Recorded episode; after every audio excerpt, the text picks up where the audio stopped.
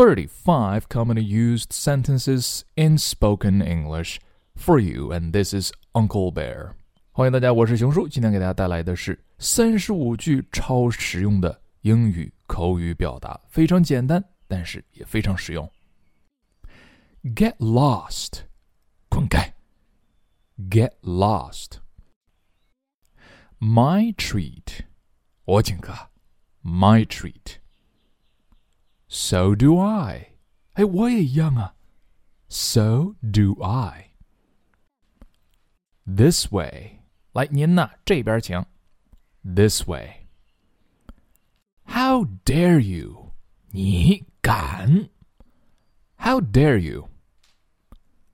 you？Leave me alone. 走开。Leave me alone. Mind you. 请注意啊， 好好听着。Mind you. Use your head. 哎呀，动动脑吧你啊。Use your head.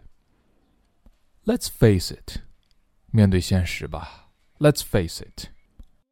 I made a mistake. 哎呀，不好意思，我弄错了啊。I made a mistake. Stop complaining. 行了，别抱怨了，别发牢骚了。Stop complaining.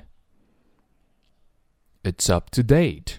这个啊，很时兴，很时髦。It's up to date. I've done my best. 我已经尽力了。I've done my best. Keep up the good work. 再接再厉。Keep up the good work.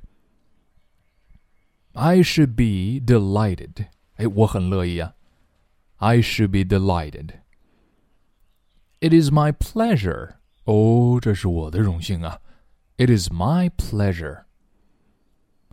I don't think I can. 啊、uh,，我想我好像不行吧。I don't think I can. What's your problem?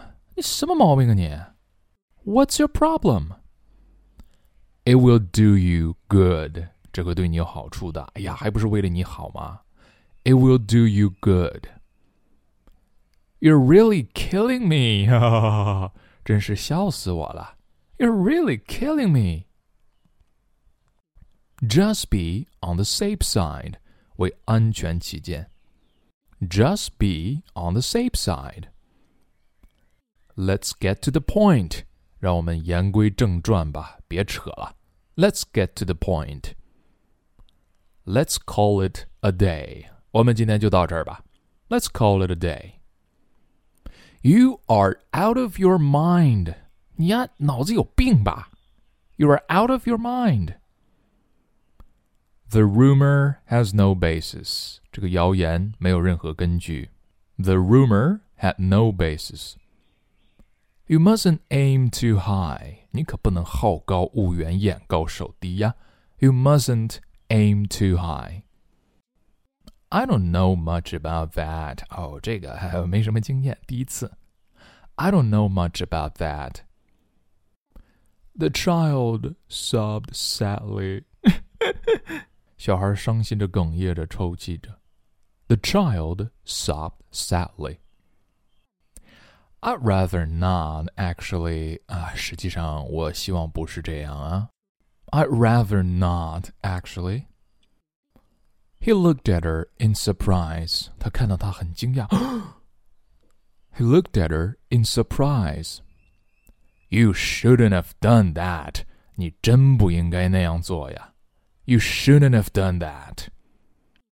I've had enough of your garbage. 哦，我听腻了你的废话。Just shut up, okay?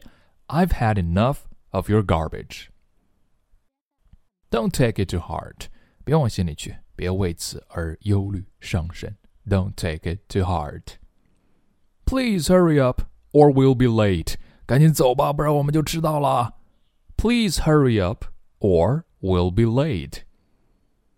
I don't think you have touched the vital point. 啊，你说了一堆什么呀？没说到点子上。I don't think you have touched the vital point.